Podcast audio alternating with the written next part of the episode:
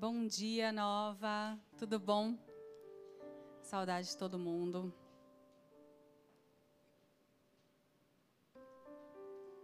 Queria que você pegasse sua Bíblia e abrisse com a gente. Em Hebreus 11. Abre aí, Hebreus 11 comigo.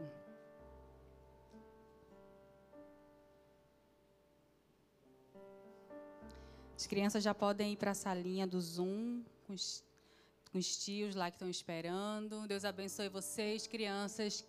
Que seja maravilhoso, que vocês aprendam e depois vocês contem para os pais tudo que vocês aprenderam, combinado? Vão lá, vão com Deus. E aí nós ficamos aqui com Hebreus 11, a partir do versículo 1. Presta bem atenção no que, é que esse versículo fala. Ora, a fé é a certeza daquilo que esperamos e a prova das coisas que não vemos. Pois foi por meio dela que os antigos receberam bom testemunho. Pode ir passando. Pela fé entendemos que o universo foi formado pela palavra de Deus, de modo que aquilo que não se vê, aquilo que se vê não foi feito do visível. Ou seja, as coisas foram feitas a partir do invisível. Pela fé, Abel ofereceu a Deus um sacrifício superior ao de Caim. Pela fé, ele foi reconhecido como justo quando Deus aprovou as suas ofertas. Embora esteja morto, por meio da fé ainda fala. E esses os próximos versículos eles vão contar um pouquinho sobre alguns heróis da fé, Algumas pessoas lá do Antigo Testamento, né? Hebreus, ele mistura um pouquinho o Antigo Testamento, antes de Jesus, depois de Jesus. Ele queria contextualizar é, o povo hebreu, né? Para todo mundo entendesse que a, uma aliança encerrou e uma outra aliança é, iniciou. E aí ele fala sobre Abel, Enoque, Noé, Abraão, Sara, Jacó, Isaac, Jacó, José, Moisés, Raabe, Gideão, Baraque, Sansão, Jefté, Davi, Samuel, e ele diz que ele não teria tempo para falar sobre todos.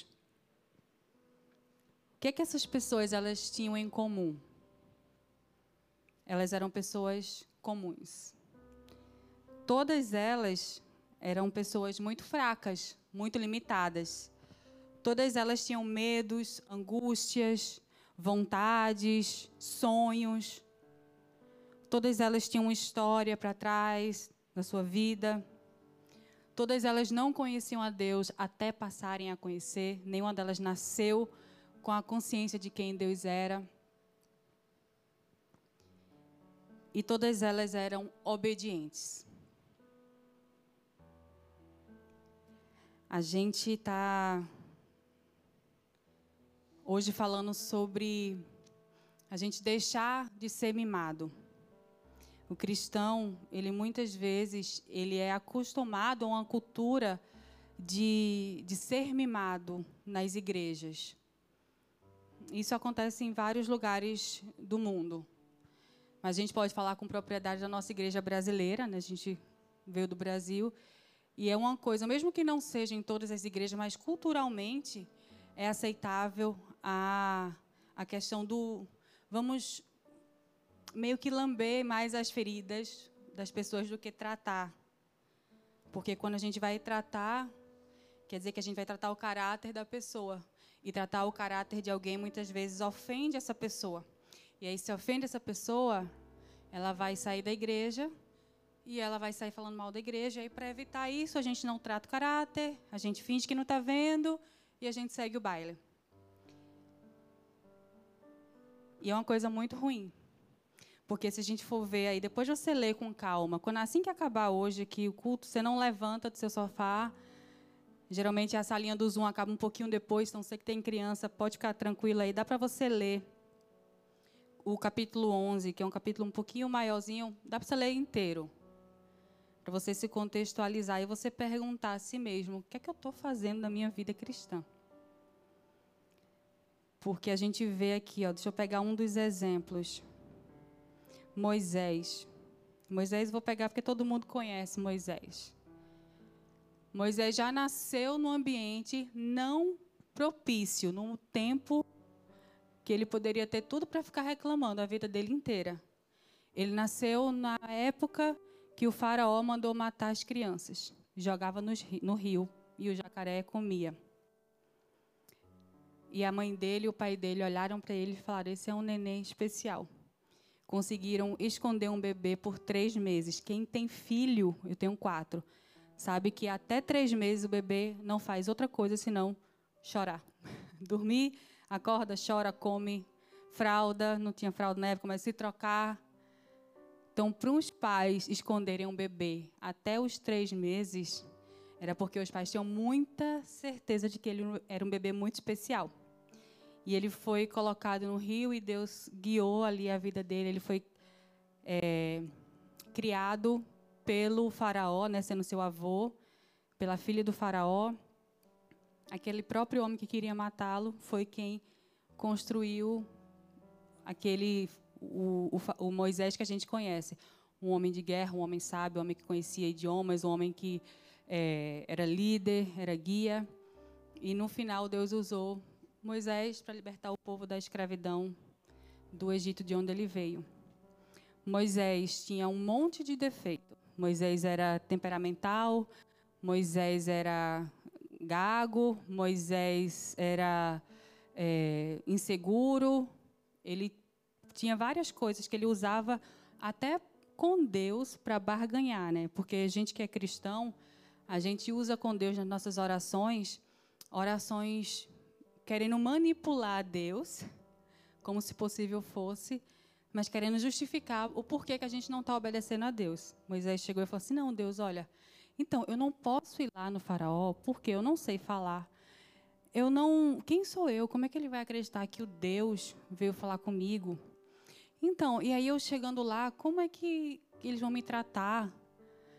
Ele já, eu já saí fugido de lá, né? Que e aí Deus fala: Moisés, eu vou contigo. E ele achou desculpa. Aí Moisés. E Deus vai, vai. Tem hora que Moisés, Deus fala: Moisés, faz favor, obedece, levanta, vai lá, obedece. Você vai ver o meu poder. E aí Moisés foi e obedeceu. Mas ele não obedeceu, talvez alegre, talvez, né? Vou passear na floresta, enquanto faraó não vem. Não foi. Ele deve ter ido lá com medo mas ele obedeceu a Deus. Noé. Noé foi convidado por Deus a construir uma arca num período que nunca havia chovido antes. A, a água vinha através do orvalho. E, e ele passou 120 anos construindo uma arca. Ele era a chacota da cidade inteira. Ele e a família dele lá. Dia após dia, vamos construir, vamos construir. E ainda Deus detalhista, Deus falou, usa isso para isso, isso para isso, faça desse jeito, e ele lá, obediente. Durante 120 anos ele foi humilhado. No dia que começou a cair a primeira gota de chuva, ele olhou para o céu e ele respirou aliviado, falou: "Poxa, deixa a chuva falar por si só, né?" Deus, ele não estava mentindo por 120 anos para mim, eu não estava louco. E ele obedeceu mesmo sem ter uma gota caindo do céu. Ele obedeceu durante 120 anos. E a gente reclama porque Deus prometeu e já faz seis meses. Deus, seis meses, Deus me esqueceu. Deus falou que eu vou, sei lá, pastorear uma igreja, mas já faz aqui, ó, dois anos que eu estou aqui, não estou pastoreando igreja. 120 anos, viu, minha gente? É, Noé passou ali. A gente não tem nem isso de vida mais. Mas a questão é que ele foi fiel em cada dia. No dia que ele pegou a primeira madeira, que ele pegou a primeira estaca e ele começou a bater ali, ó. Até o dia que ele fez a última. Quando ele fez a primeira, ele não tinha noção do que seria o projeto inteiro. Ele não é, ele não tinha noção completa. Ele foi tendo ao longo do, ao longo do tempo. E a gente, muitas vezes, como igreja contemporânea, a gente quer que Deus faça hoje o que Ele falou, e se não fizer, você se rebela contra Deus e acha bonito até falar: estou de mal de Deus. Já ouvi um monte de gente falar isso. Mas estou de mal de Deus, porque Ele falou e ainda não cumpriu.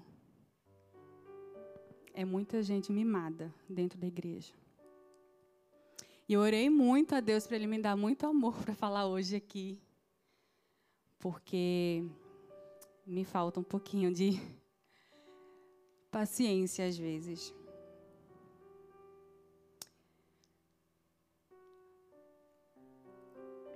a vida de nenhum desses heróis da fé foi uma vida pomposa, foi uma vida que a gente talvez hoje é, quisesse ter.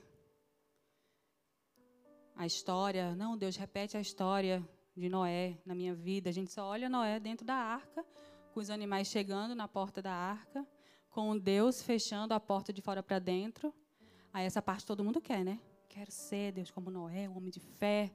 Mas e 120 anos que ele estava lá, no sol, batendo estaques, levando piadinha dos, do, dos vizinhos, dos amigos.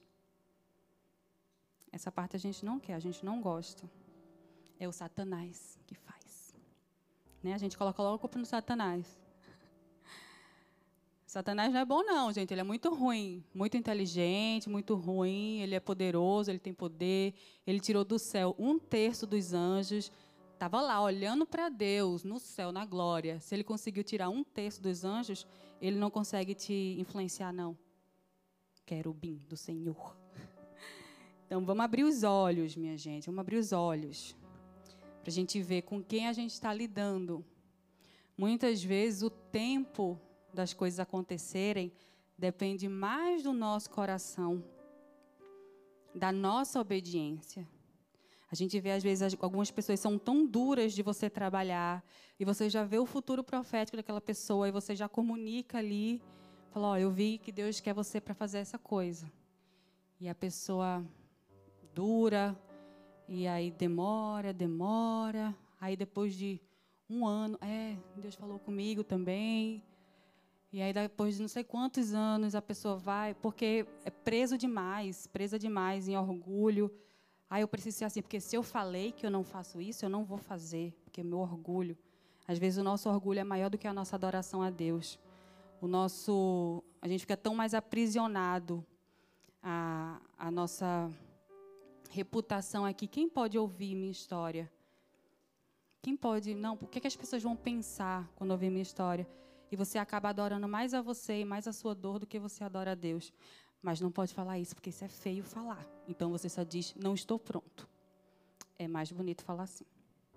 Só que se você checar seu coração, você vai ver que não é que você não está pronto. Porque, na verdade, ninguém estava pronto aqui. Quando é que Moisés estava pronto para falar com o faraó? Claro que não estava pronto. Ele foi sem estar pronto mesmo. Quem está pronto?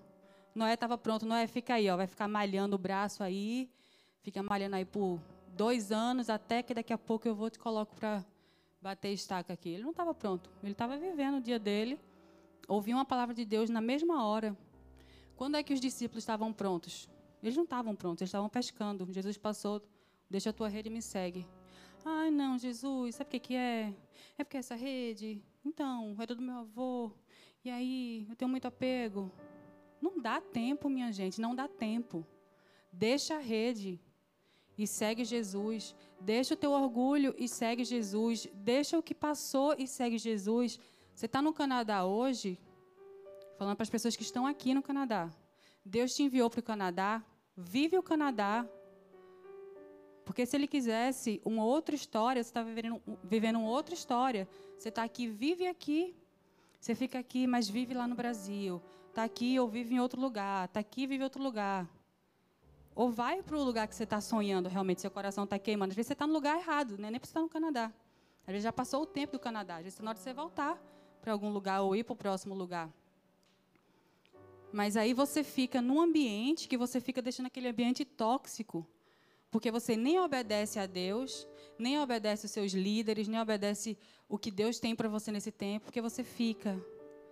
Ai, porque o clima no Brasil, porque a praia do Brasil, a água de coco do Brasil, eu sou de Recife, gente, Porto de Galinhas, eu sei bem o que é. Eu sei bem o que é, mas eu não parei em nenhum momento de fazer o que Deus me mandou fazer aqui, porque estava com saudade de comer caranguejo na praia. Não parei, fico com vontade ainda. Mas estou aqui no meio da neve.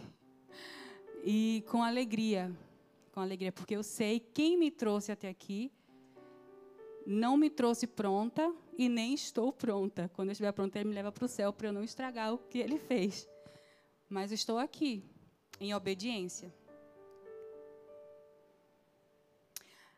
Queria que a gente abrisse João 4, 21. Você pode acompanhar aqui comigo na, na sua TV.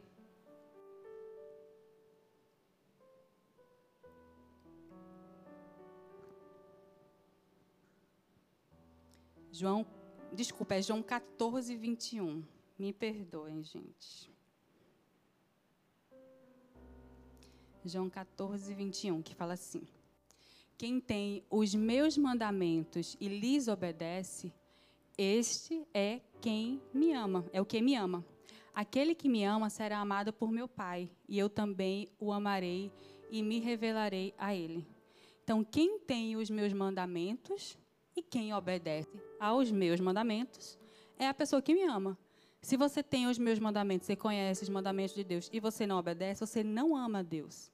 Ah, não, mas isso é muito radical. Toda vez que Natália vem pregar aqui é super radical. Fica dando uma lafaiada para todo mundo.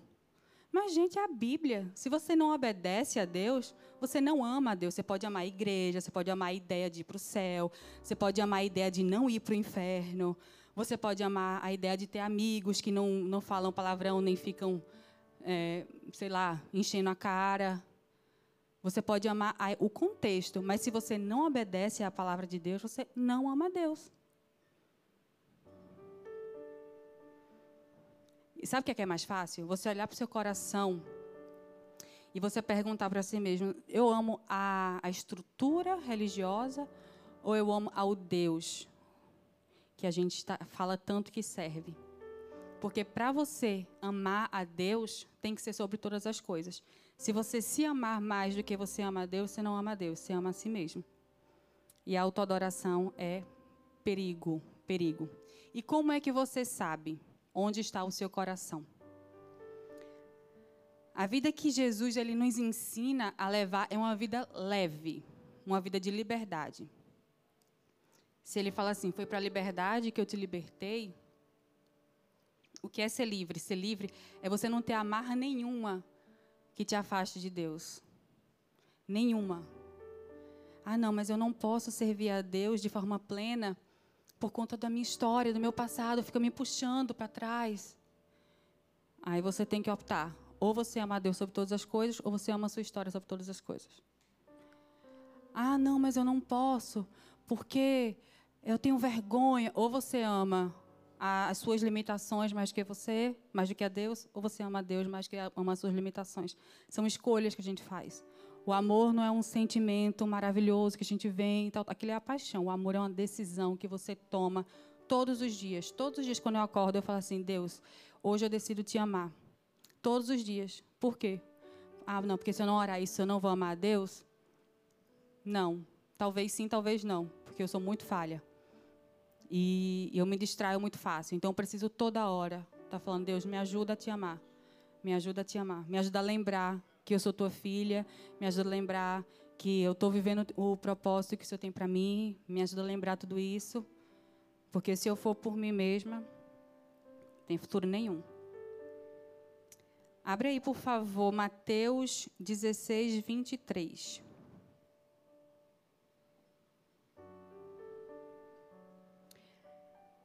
Jesus virou-se e disse a Pedro: Para trás de mim, Satanás. Você é uma pedra de tropeço para mim. E não pensa nas coisas de Deus, mas nas dos homens. Deus estava falando com Pedro ou com Satanás aí? Ele estava falando com Satanás em Pedro. Mas uns versículos acima, se você ler, Pedro tinha recebido a revelação do céu de que Jesus era o Cristo, o Filho do Deus vivo. E, ele, e Jesus fala assim: Pedro, bem dissestes, e não foi sabedoria humana foi do céu. Então, uma hora ele deu lugar para o Espírito de Deus, uma hora ele deu lugar para o próprio Satanás.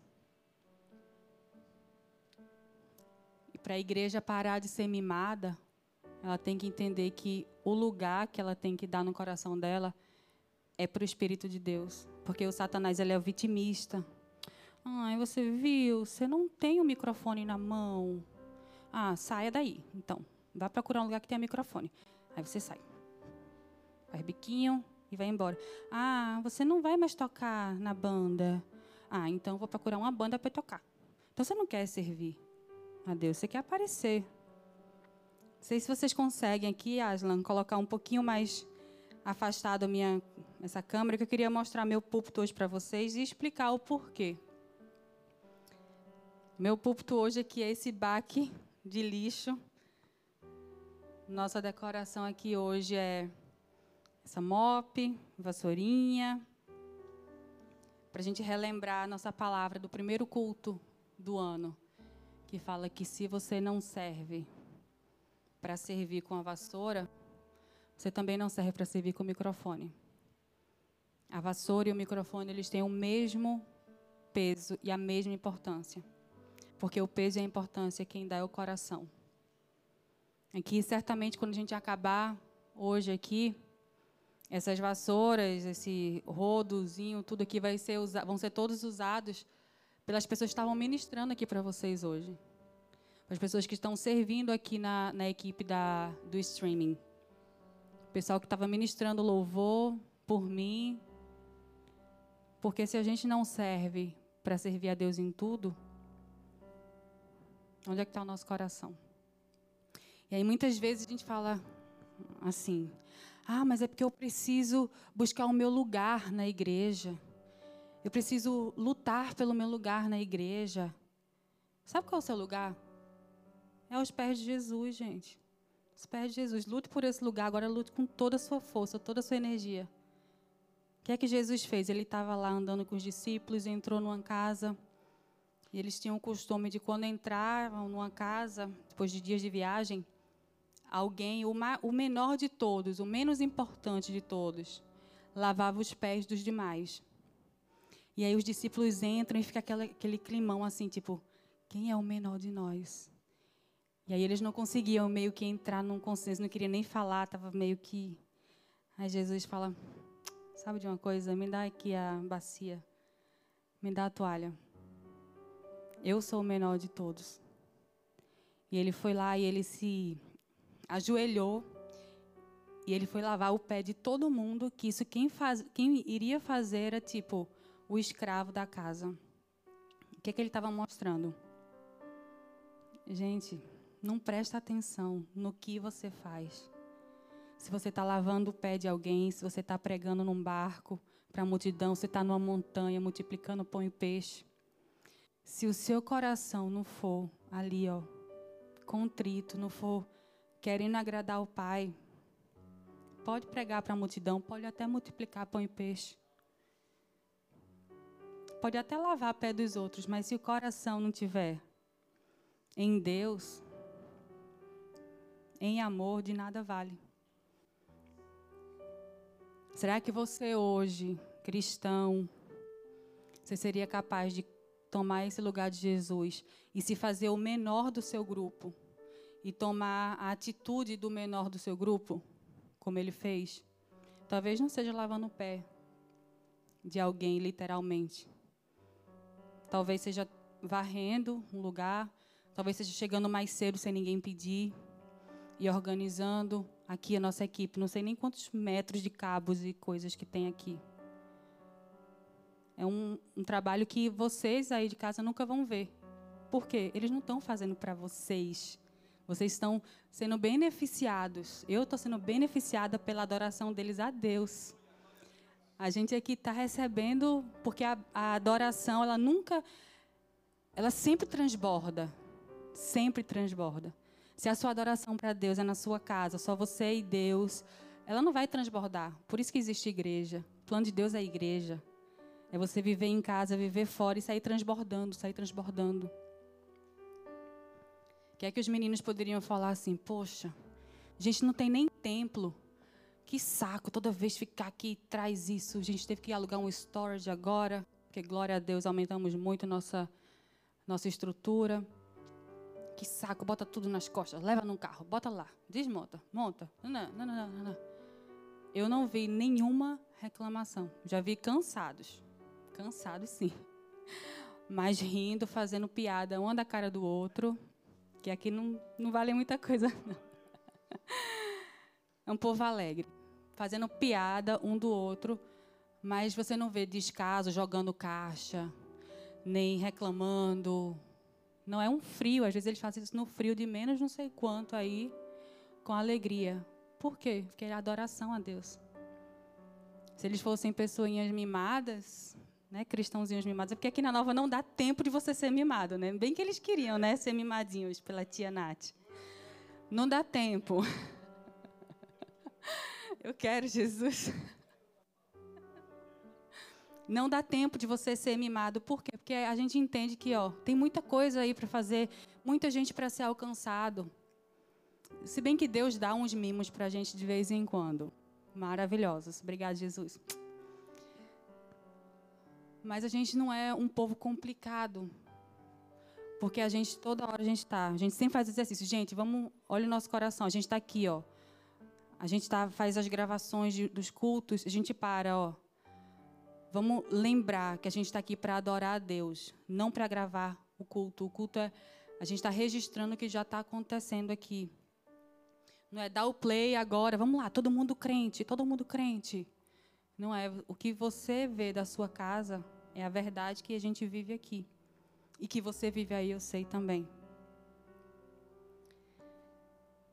A gente não via Jesus reclamando da missão dele, né? Você vê lá nos versículos Jesus andando, chutando o chão. Que saco, estava lá no céu, agora tenho que andar de uma cidade para outra. Nesse sol, nessa poeira. poeira. Você não vê, né? Ai, olha aí, não tem nem comida aqui, tem que fazer comida para esse povo. Fica o povo tudo aqui se esfregando em mim, tipo carnaval. Eu não gosto de muita, né, não gosto de povo suado. Você não vê Jesus reclamando. Você vê ele tendo um tempo, deixa eu me recolher para orar. Não sei se lá quando ele orava, ele dizia: Meu irmão, Deus, que foi isso? Pode ser. Né? Ele ora pelo que ele quiser. Mas ele se fortalecia em Deus e voltava para a missão dele. Ele foi sem reclamar, como um cordeiro, e se entregou na mão dos seus tosquiadores para matá-lo. E morte cruel, morte humilhante, morte de cruz, morte de dor, que não teve nada de bonito, nada de bonito. E ali ele poderia reclamar, e ele não reclamou ele orou pedindo para Deus perdoar as pessoas porque elas não sabiam o que elas estavam fazendo. E muitas vezes dentro da igreja existe. Ai, mas você viu o que Fulano fez? E aí conta para outra pessoa, conta para outra pessoa e entra num clima de fofoca satânica ali. Ao invés de você falar assim, Deus perdoa porque eles não sabem o que estão fazendo. Porque muitas as pessoas erram. As pessoas vão errar, sempre vão errar. Vamos imitar mais Jesus, né? O inferno já tem aí muita gente para trabalhar contra a igreja. Tem um pastor chamado Francis Chen, ele é americano, e ele foi para a China e ele contou um relato de uma experiência que ele teve lá. E eu vou ler para vocês. Me lembro quando eu e minha filha fomos a um culto clandestino na China, anos atrás. Os jovens oravam com tanta paixão, clamando a Deus para enviá-los para lugares mais perigosos. Para quem não sabe, a China é um dos lugares mais perigosos de você ser cristão. E eles queriam ir para lugares piores, porque tem lugar pior. Eles estavam realmente esperando morrer como mártires. Eu nunca tinha visto nada assim eu ainda não consigo superar a paixão por Jesus que aquela igreja tinha. Francis Chan ficou espantado quando ouviu as histórias de perseguição dos chineses e explicou a eles por que estava tão intrigado. Eu disse a eles que a igreja no Ocidente não era nada daquilo. Não consigo expressar o quanto foi constrangedor tentar explicar que as pessoas frequentam cultos de 90 minutos, uma vez por semana, em edifícios, e que é isso que chamamos de igreja. Eu contei como as pessoas mudam de igreja se elas encontram uma que a pregação é melhor, ou que a música é mais emocionante, ou os programas mais desenvolvidos para seus filhos. Quando descrevi a vida da nossa igreja, eles começaram a rir. Não foram pequenas risadas, eram gargalhadas. E eu me senti um comediante, mas eu só estava descrevendo a nossa igreja. E eles achavam tão ridículo que pudéssemos ler a mesma Bíblia e vivêssemos algo tão incompatível. Esse pastor, ele é, ele é, é pastor de uma mega church. Ele não está mais na função, porque ele optou fazer outros trabalhos missionários. Mas ele era uma mega church. Ele conta no livro que o problema da, da igreja dele era: ah, é, a, o problema das pessoas. Ah, vou mudar dessa igreja porque a luz dessa igreja me incomoda e a luz daquela igreja não me incomoda. Ah, porque aqui, depois do culto, vende, sei lá, sorvete. Naquela igreja vende coxinha, por exemplo. Coisas tão pequenas. E quando ele foi contar, o pessoal fala: Isso é que vocês chamam de igreja? Meu Deus, igreja é a gente aqui, ó, levando super a sério. Ele conta que foi na Índia e a Índia eles não conseguem entender o conceito de cristão nominal. Ou seja, não, eu sou cristão, vou para a igreja, passo lá, vou lá no culto de uma hora e meia, assisto aqui né, no, na internet. E sou cristão. Eles não entendem isso, cristão nominal. Porque quando um indiano ele se converte ao cristianismo, ele perde tudo. Ele perde o emprego, ele perde a família, ele perde o respeito. Ele só tem Jesus. Então, para eles, olharem para as igrejas que são mimadas, que se preocupam mais consigo mesmas do que com os outros, eles perguntavam, eles, os indianos, e os vizinhos? Ah, não, os vizinhos, a gente dá bom dia, mas vocês não saem pregando para todo mundo?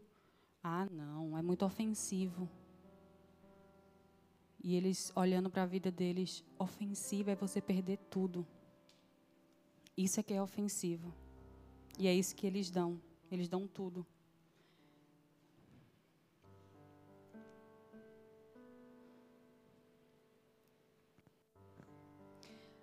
A gente tem que ver que a nossa motivação precisa ser amar a Deus sobre todas as coisas.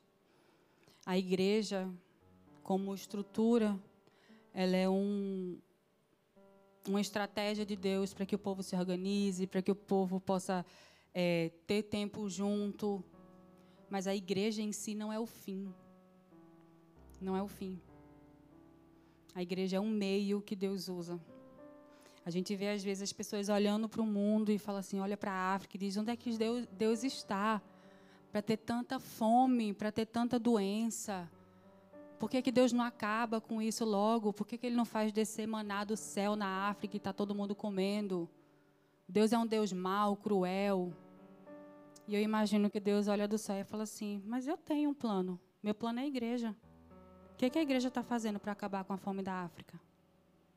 Você sabia que 1%, cerca de 1% nos anos muito generosos, de toda a renda das igrejas aqui da nossa parte do mundo, eles são enviados para cristãos perseguidos, para a igreja perseguida, 1% cristão ele gasta mais com pizza e com McDonald's e com Coca-Cola do que com outros missionários e outros cristãos que estão morrendo de fome.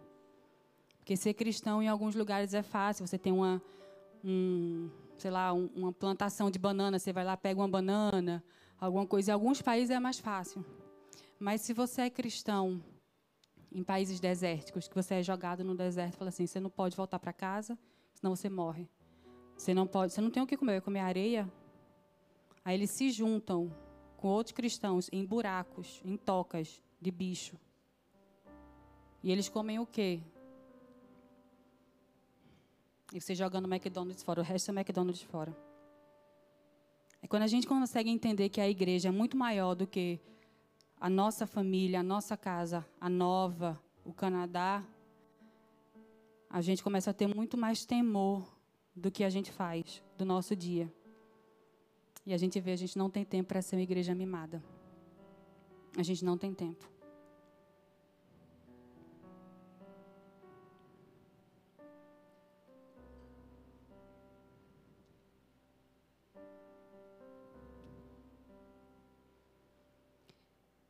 Talvez agora você esteja pensando em alguém que você acha que essa pessoa precisaria ouvir essa palavra aqui precisaria para ela acordar. Envia para ela também. Mas essa palavra é para você que está ouvindo agora. E principalmente você que se considera um ótimo conhecedor da Bíblia, um ótimo cristão que serve desde sempre que está ali sem reclamar, é para você também, porque a Bíblia fala: aquele que pensa que está de pé, cuide para que não caia.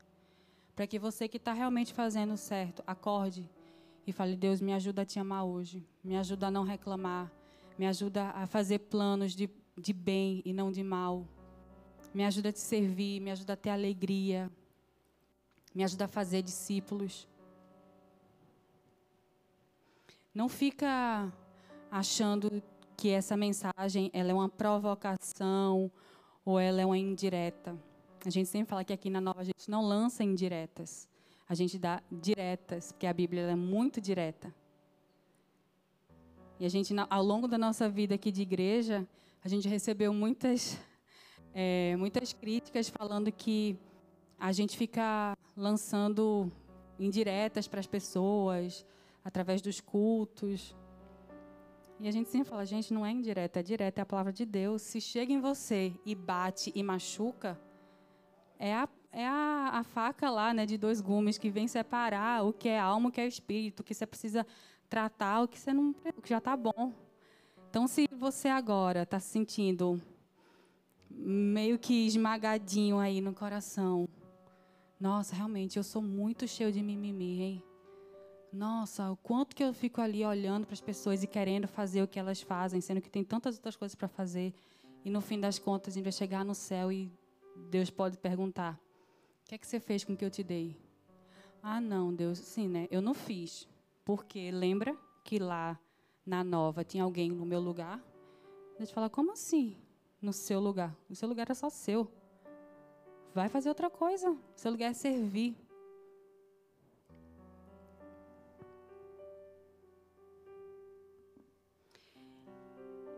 E eu quero pedir para que você ore junto comigo.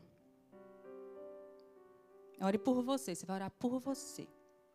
Agora. Eu quero que você pergunte assim para Deus: Deus, sonda o meu coração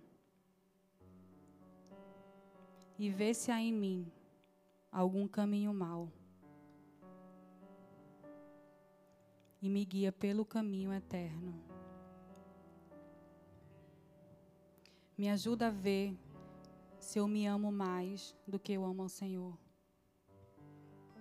Me ajuda a ver se amo mais o meu cargo na igreja do que eu amo ao Senhor. Me ajuda mais, me ajuda a ver se eu amo mais a minha história, o meu orgulho do que eu amo ao Senhor. E me liberta, Senhor. Me liberta essa manhã. Me liberta para sempre, Deus, de tudo que me amarra.